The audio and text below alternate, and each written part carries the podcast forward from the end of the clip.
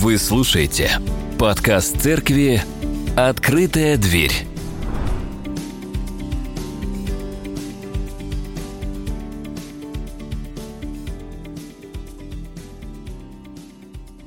Рад вас видеть. Понимаю, что уже приходя к вам не испытываю мандража перед проповедью. Это хорошо, вы уже все как родные. Говорить мы с вами можем откровенно, чем сегодня и займемся. И не знаю, радует вас или нет, что а, серия проповедей по второму Петра а, сегодня завершается. И наши стихи сегодня, которые мы будем читать, это самые два последних стиха. Поэтому давайте откроем Писание. 2 Петра, 3 глава, стихи 17 и 18. Итак, вы, возлюбленные, будучи предварены о сем, берегитесь, чтобы вам не увлечься заблуждением беззаконников и не отпасть от своего утверждения. Но возрастайте в благодати и познании Господа нашего и Спасителя Иисуса Христа. Ему слава и ныне, и в день вечный. Аминь. А, бывает так, что по привычке мы первые стихи главы или послания и последние стихи послания воспринимаем как что-то, ну, это приветствие, это заключение, это все понятно, тут здрасте, тут до свидания. А вот в середине находится смысл. Но Писание не содержит ничего просто так. Никакое слово Писания не попало туда э, для красоты, для стиля или просто для воды. Да, все, кто студентами был, знал, что просто написать фактуру недостаточно, надо вот ее чем-то разбавить, чтобы пообъемнее было, посерьезней. Так вот, в Библии так не происходило, и все Писание богодухновенно и полезно, как мы читаем. Павел пишет Тимофею, полезно для научения, для обличения, для исправления, для наставления в праведности. И вот когда мы приходим на служение, нам нужно быть готовыми к тому, что Бог это будет с нами делать, наставлять, обличать, исправлять. Потому что, я надеюсь, никто из вас не думает, что ну, меня-то уже и не надо наставлять, исправлять, все у меня хорошо. И я просто ну, расслаблюсь, посижу в, в хорошей компании хороших людей, посмотрю, как их Господь будет исправлять. Каждый из нас нуждается в том, чтобы получить и наставление, и исправление, и обличение. И лучше это будет Господь, чем обстоятельства, которые будут обличать какие-то наши нехорошие поступки или результаты, которые нам совсем будут не нравиться. Поэтому обличение от Господа, оно может быть хоть и неприятным, но все-таки оно полезное. Есть такая детская песня, мне кажется, здесь ее тоже пели, как мне попасть на небеса да? на велосипеде поеду я. Да? И вот Петр, подводя итог посланию, он ставит перед нами важный вопрос, как не отпасть. И это второй важный вопрос. А первый важный вопрос – это как попасть на небеса. И вот эти два вопроса, как попасть и как не отпасть, они для нас очень важны и актуальны если вы уже среди тех, кто попал на небеса, да, потому что наша вечная жизнь начинается не после смерти, она начинается после покаяния. Поэтому мы уже с вами можем считать себя частью небесной жизни. Для нас этот вопрос может быть сегодня не так актуален, как вопрос, как не отпасть. И почему это важно? Почему не только Петр задается этим вопросом, потому что всегда у нас есть такая возможность отпасть, уйти, э, перестать верить, как ни странно, э, увлечься учениями беззаконников каких-либо или лжеучителей, о которых мы много говорили в этом послании, разбирали. У каждого есть такая возможность. И так как Бог дарует нам свободную волю, и Он ее не забирает от нас, когда мы каемся, у нас все еще есть возможность услышать что-то, что нам очень понравится, и пойти в ту сторону. делать что-то, что хочется нам исключительно, и найти этому оправдание, может даже и библейское, и христианское. Но при сравнении с Писанием это не будет истиной. Но когда ты чем-то увлечен, когда ты чем-то наполнен, неужели тебе хочется разочаровываться в себе? Конечно, нет. Именно поэтому люди, э, ушедшие в лжеучение, они могут быть очень э, такими, ну, как это сказать, восторженными в том, что вот там истина, вот тут я был в этой церкви, в этой церкви, там нет, там нет, а вот тут я нашел все ответы на все вопросы. Почему так происходит? Потому что э, человек хочет верить. Бог нас так создал, что человек нуждается в вере. И как сказал кто-то из великих, у человека, у каждого человека в душе есть дыра размером с Бога. И если Бог ее не заполняет, мы ее сами пытаемся заполнить чем-то, чтобы нам не было грустно, тяжко и сложно. Это похоже на то, как сегодня молодежи сложно а, провести какое-то ну, более-менее длительное время без гаджетов. И проводили даже эксперимент, взяли группу молодых людей, а, сказали, вот у вас есть там сутки или там двое, не помню уже. Но смысл в том, что можно было делать все, что угодно. Кроме того, что влезть вот в эти электронные штуки можно было спать, читать, а, гулять. И многие из испытуемых испытывали реальные а, проблемы на уровне физиологии. То есть они становились нервными, они становились раздражительными, у них какой-то тремор появлялся. И почему так происходит? Потому что мы к чему-то так привыкли, мы на что-то так полагаемся, мы так радуемся, что у нас есть все эти возможности, что стоит их только у нас забрать, мы начинаем сильно грустить. А что же мне теперь делать, если мне в телефон не надо смотреть? А чем же мне реально заняться? И чем дальше развивается человечество, тем будет, мне кажется, хуже. И ученые, которые занимаются исследованиями мозга, они говорят, проблема не в технологии. Проблема в том, что технологии развиваются так быстро, что мы не успеваем осмыслять возможный вред. И мы не успеваем за технологиями увидеть, что полезно, что не полезно, как что влияет, что развивать, чему противостоять.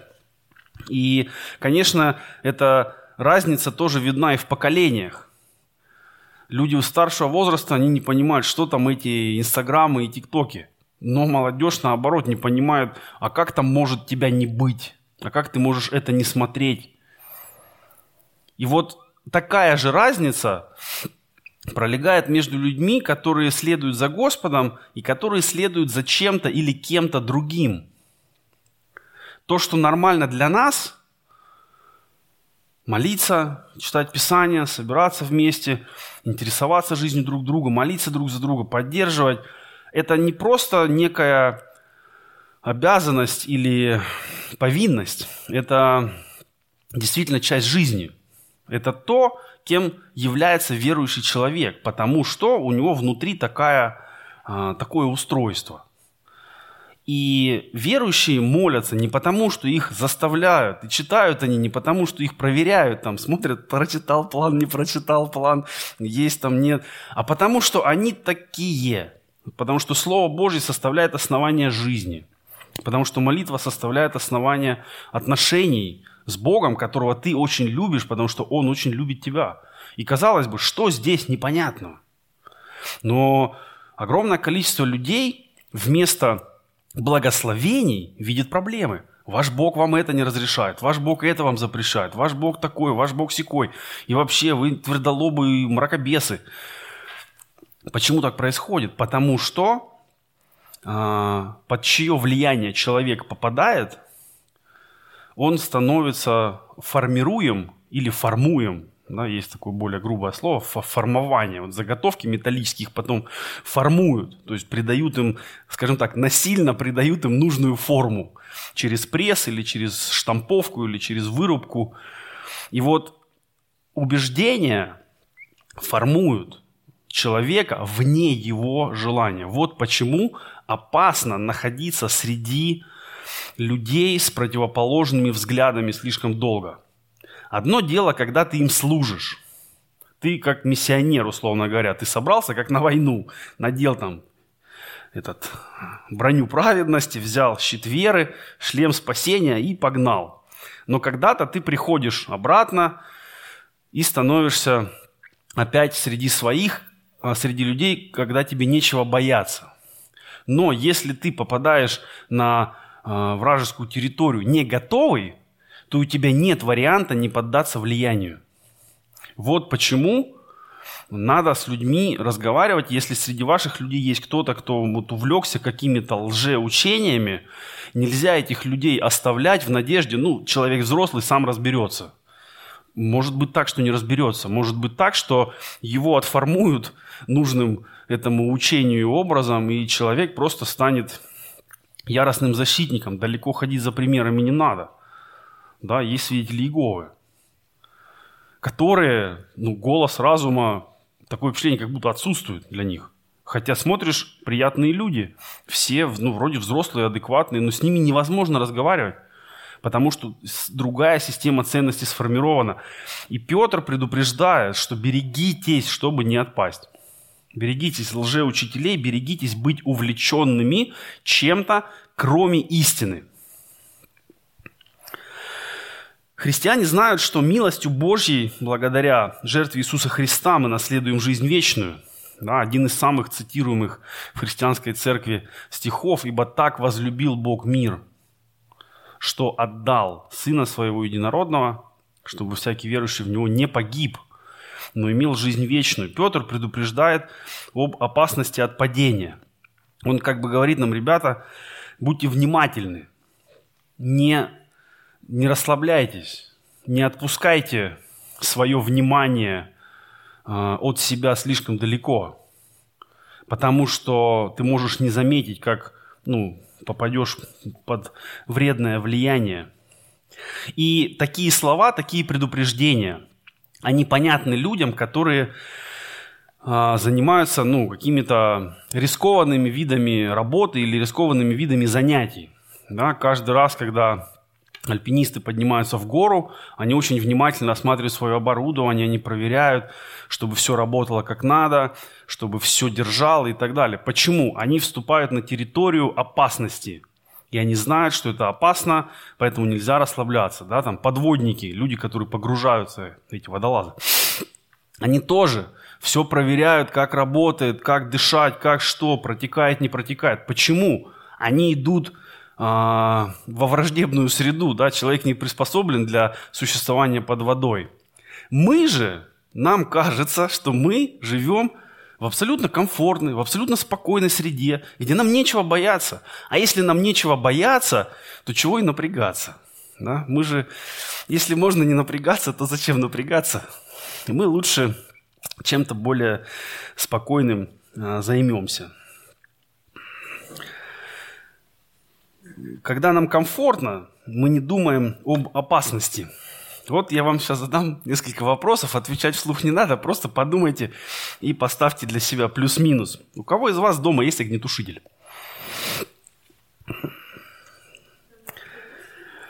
А, у большинства людей нет. И это странно само по себе. Вот смотрите, а, в автобусе мы едем, есть огнетушитель в какое-то публичное место мы приходим, есть огнетушитель. Даже здесь, по идее, должен быть где-то огнетушитель, да, потому что мы собираемся, это место ну, публичного собрания, должен быть огнетушитель. В машине э, есть огнетушитель. Но дома, где есть кухня, где есть огонь, где есть электричество, огнетушителя нет. Почему? Нам кажется, что дома ничего, ничего не произойдет. Да, может быть, есть кран, может быть, еще что-то. Но вот это просто пример такой э, ну, рассеянности, беззаботности наивной, что нам, нам кажется, хотя статистика пожаров говорит как раз-таки о том, что именно большинство пожаров это бытовые возгорания, и часто люди оказываются не готовы потому что мы считаем, что это не опасно. Следующий вопрос. Кто из вас умеет останавливать массированные кровотечения? Кто может наложить жгут, давящую повязку, Знаете ли вы протокол сердечно-легочной реанимации? Сколько раз давить, сколько раз дышать? Нет. А почему? Потому что вам кажется, что вам это не пригодится. Вам кажется, что у нас есть медики, у нас есть пожарные, у нас есть МЧС, у нас есть полиция. Но если вдруг, если вдруг что-то произойдет с вами или с вашими близкими, то единственным человеком, кто окажется рядом, это вы. И если вы даже не имеете представления о том, как помочь себе или человеку, чтобы он не умер вот сейчас, то вы тоже можете ну, оказаться в проблемах, да? Потому что кажется, что это не пригодится. Еще вопрос. Кто из вас может пробежать хотя бы пару километров в хорошем темпе? А еще желательно с ускорением, чтобы, если нужно, убежать или добежать туда, где безопасно. А может быть, вам еще придется кого-то нести за собой или на себе. Но мы об этом не думаем, потому что у нас есть ложное чувство безопасности, ложное чувство спокойствия, которое нас убаюкивает и говорит, тебе не надо бояться, тебе не надо беспокоиться. Курьер тебе привезет продукты, врач приедет, тебя полечит, полиция приедет, тебя защитит и так далее, и так далее. И мы начинаем тоже себя успокаивать, что у нас безопасно, у нас спокойно, все хорошо. И когда вдруг мы сталкиваемся лицом к лицу с проблемами, с вызовами, с испытаниями, нам даже нечего включить. У нас нет ресурсов, у нас нет навыка, у нас нет понимания, у нас нет протоколов действия. И сегодня, к сожалению, очень вероятный сценарий, что что-то да произойдет где-то. Кто-то из вас случайно может оказаться рядом с местом, где что-то случится. И вам понадобится либо бежать, либо перевязывать, либо спасать хотя бы себя. В духовной жизни тоже все очень небезопасно. Потому что есть у нас враг. Если в физической жизни вы можете сказать, ну, я добрый человек, я никого не обидел, у меня со всеми хорошие отношения, я, там, не знаю, жертвую в церковь, я подаю нуждающимся, меня не за что ненавидеть, у меня нет врагов. И в физической жизни это вполне себе может быть так, но в духовной жизни у каждого верующего есть постоянный враг. Это сатана. Он не спит, он не ест и не пьет, и не отдыхает, потому что не устает. А все, чем он занят, это а, разрушение вас, вашей души, скажем так. Его тело, вернее, ваше тело его не интересует. Он знает, что когда-то его зароют, червячки его съедят. А вот душа ваша, которую Господь вложил, она его очень интересует. И он отец лжи, лучше которого врать никто не умеет. И он занимается постоянно разрушением, не, не огорчением, не обидой. Знаете, мы иногда думаем, что сатана это такой, ну, как хейтеры в соцсетях. Как бы сделать ничего не может, потому что мы же Богом защищены. И вот он нам сделать ничего не может, но пишет нам какие-то пакости а мы можем на них внимания не обращать. Это не так. Это враг, который хочет уничтожить церковь и уничтожить верующих. И Иисус об этом предупреждает, апостолы об этом предупреждают, история церкви об этом предупреждает. И нам нельзя находиться в чувстве ложной, ложного спокойствия, что у нас все хорошо, Господь за нас, ничего с нами плохого не случится – Господь за нас на самом деле. Но нам нужно, вот как в случае с э, чрезвычайными ситуациями, люди знают протоколы действий. И когда наступает чрезвычайная ситуация, то профессионалы уже в этой ситуации не думают. Они просто исполняют нужные шаги, которые до этого они отрабатывали много-много-много раз. И эти шаги у них уже, а, ну, можно сказать, подсознательно они их делают – и в нам в духовной жизни тоже нужно беспокоиться о своем благополучии, чтобы его хватало не только на нас, но и на тех, кто рядом. Потому что в церкви никогда не бывает, чтобы все были ну, одинаково сильны. Но, слава Богу, в церкви не бывает, чтобы все были одинаково слабы. Да? Кто-то сильнее, кто-то слабее, кто-то на подъеме, а у кого-то депрессия. И как раз-таки церковь нужна для того, чтобы люди, у которых сегодня все хорошо, помогли и поддержали людям, у которых сегодня не все хорошо. И тогда баланс будет выравниваться. Соответственно, а, нужно знать, что делать. И Петр предупреждает не увлекаться заблуждением беззаконников. Возникает вопрос, а как? Как это делать? Сегодня столько разных беззаконий, столько разных э, учений, столько разных э, людей, сообществ, которые претендуют на истину, как же нам все их распознавать? И кажется, что если их начать изучать, то и жизни не хватит, чтобы понять, там, кто какой сектант. На самом деле нам не нужно изучать все плохое. Нам нужно изучать истину. Знаете, как тренируют э, банковских работников на фальшивые деньги? Им не рассказывают про все подделки. Их постоянно тренируют на настоящих деньгах. Они знают, как выглядят настоящие банкноты нужных номиналов. Что там должно быть. И как только появляется хоть что-то, что не совпадает с образцом, это отбраковывается. Вот ровно так нам нужно поступать а, в отношении своего духовного состояния.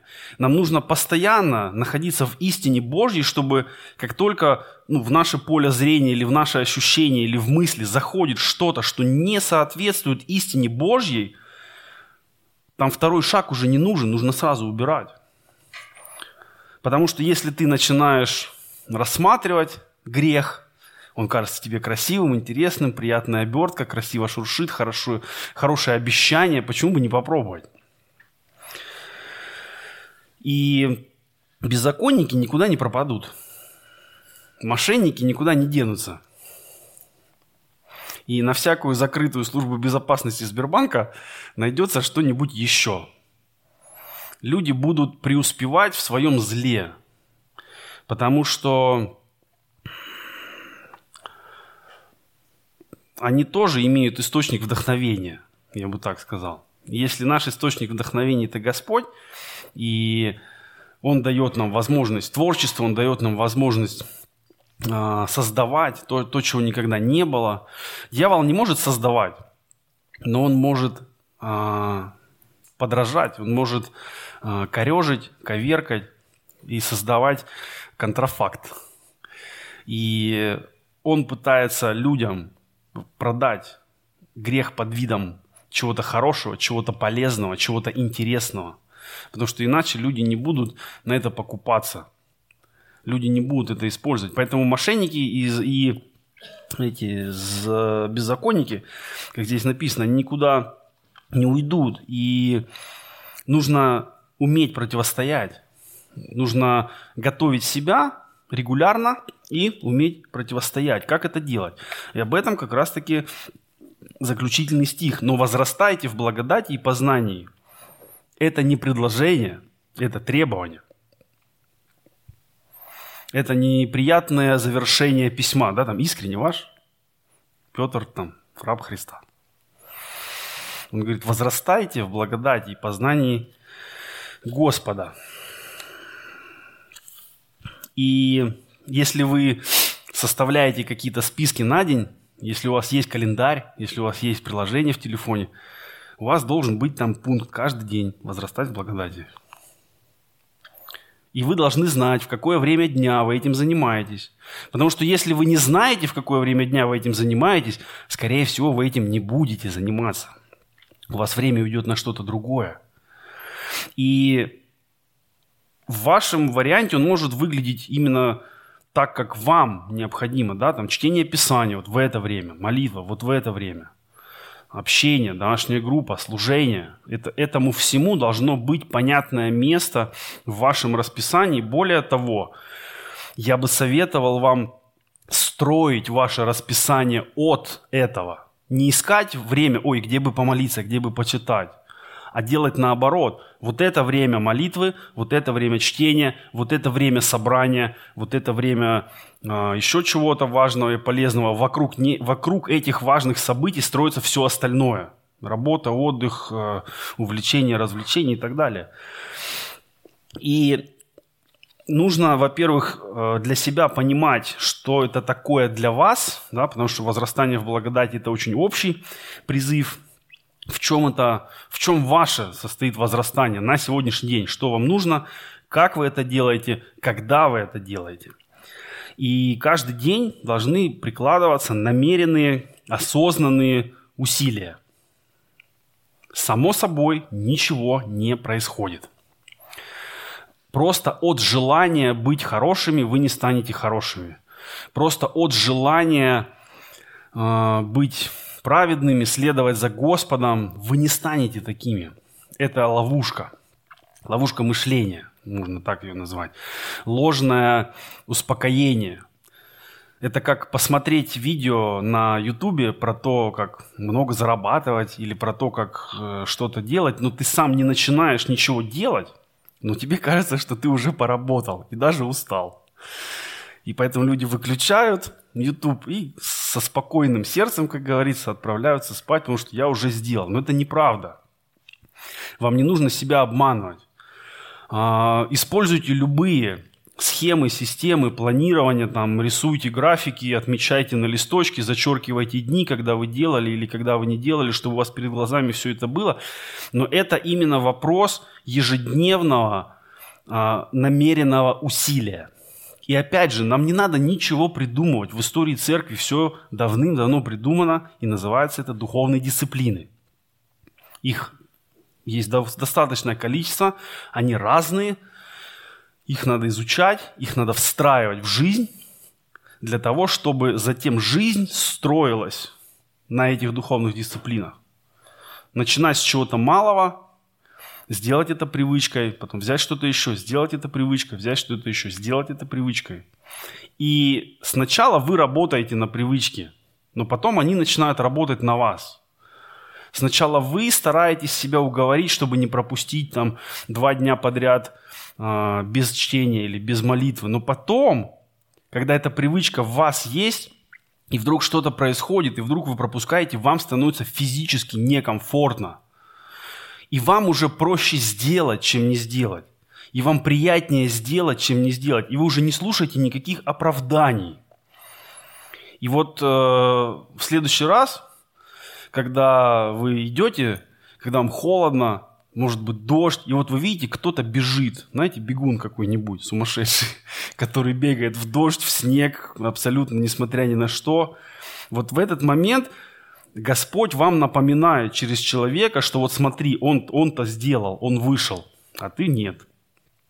И нам нужно приучить себя, чтобы наша духовная дисциплина, она вообще ни от чего не зависела. Время, место, командировка, не командировка, болеешь, не болеешь – то есть все может вокруг меняться, и внутри тебя все может меняться. Сегодня у тебя хорошее настроение, завтра плохое. Сегодня ты радостный, завтра ты нерадостный. Ничего из этого не должно влиять на э, духовные дисциплины, которые вот должны быть встроены в вашу жизнь. Может быть, уже у кого-то так и есть из вас. Если это так, я за вас очень рад. Вам нужно тогда выходить сюда чаще, проповедовать, учить других людей тому, как это делать. Потому что это действительно важный навык. Сегодня многие говорят, как надо, как правильно, но очень мало людей, которые, подобно Павлу, скажут, подражайте мне, как я Христу. И вот ваша задача, наша задача общая, церковная, чтобы в какой-то момент жизни ваши отношения с Богом стали настолько стабильными, настолько сильными, чтобы вам было легко сказать эти слова «подражайте мне, как я Христу».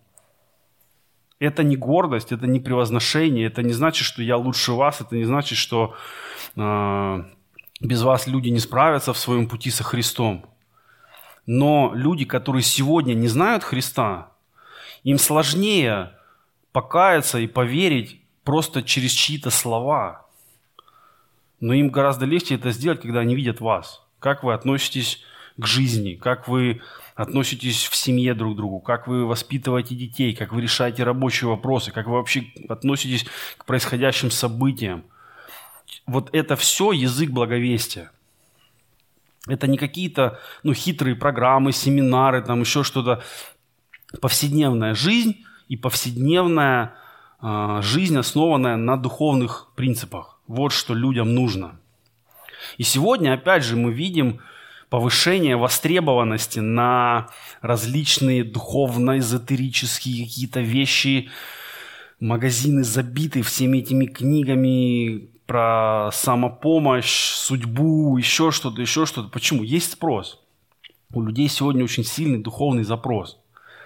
Люди ну, поняли, что, оказывается, жизнь конечна. И проблема не в том, что она конечна, а в том, что она конечна внезапно. И то, на что люди рассчитывали, сегодня перестает быть стабильным.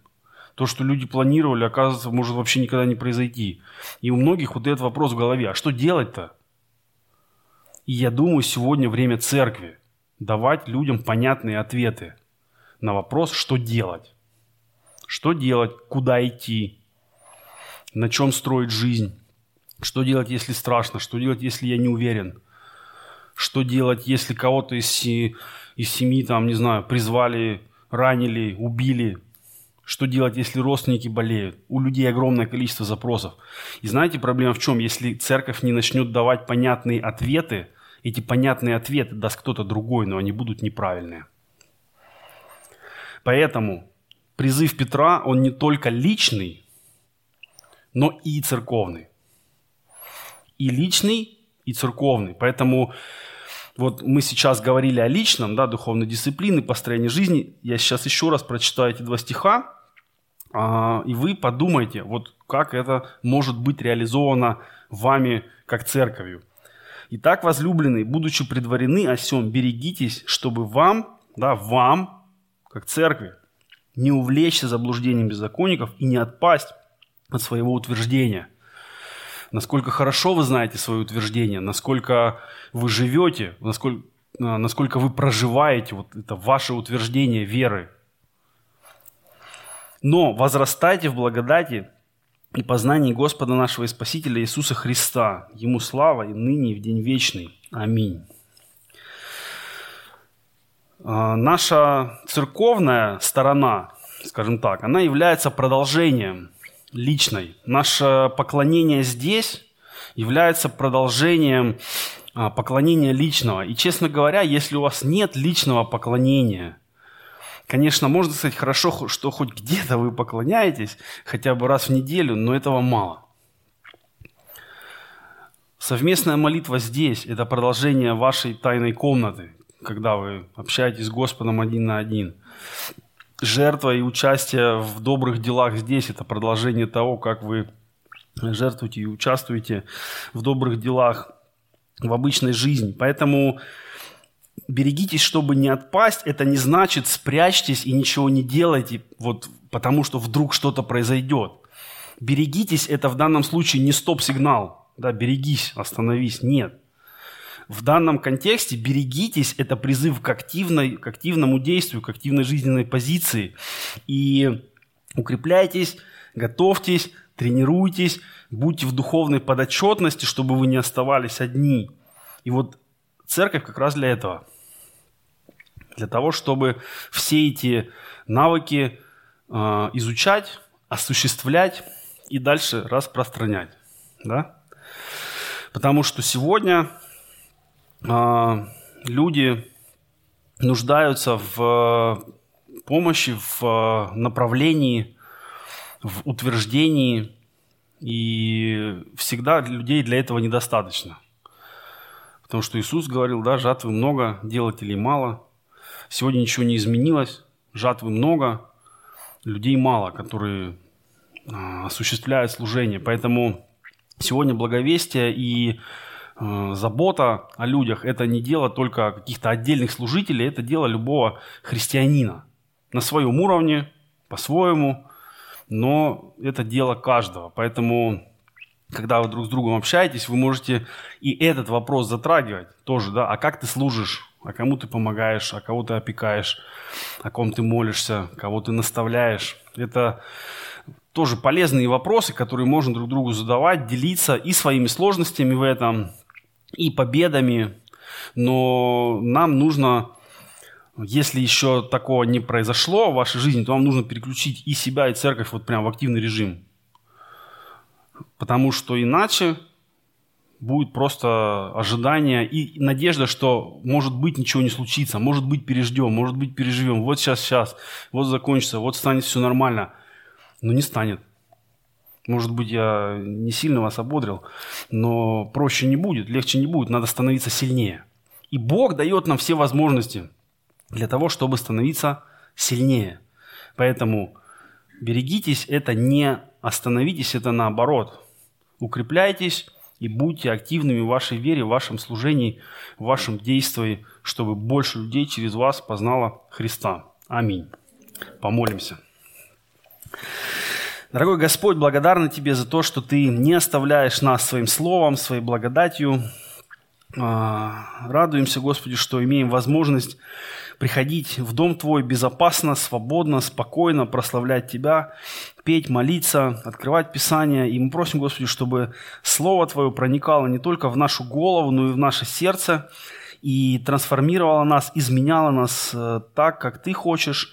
Прошу Тебя, Господи, за каждого, кто присутствует, кто будет запись смотреть, Боже, пожалуйста, благослови и мудростью, и смелостью, и решительностью, и э, доверием Тебе, чтобы мы и были аккуратны и осторожны, чтобы не отпасть, но продолжали возрастать в познании Тебя, в познании Твоего Слова, и это познание распространяли максимально.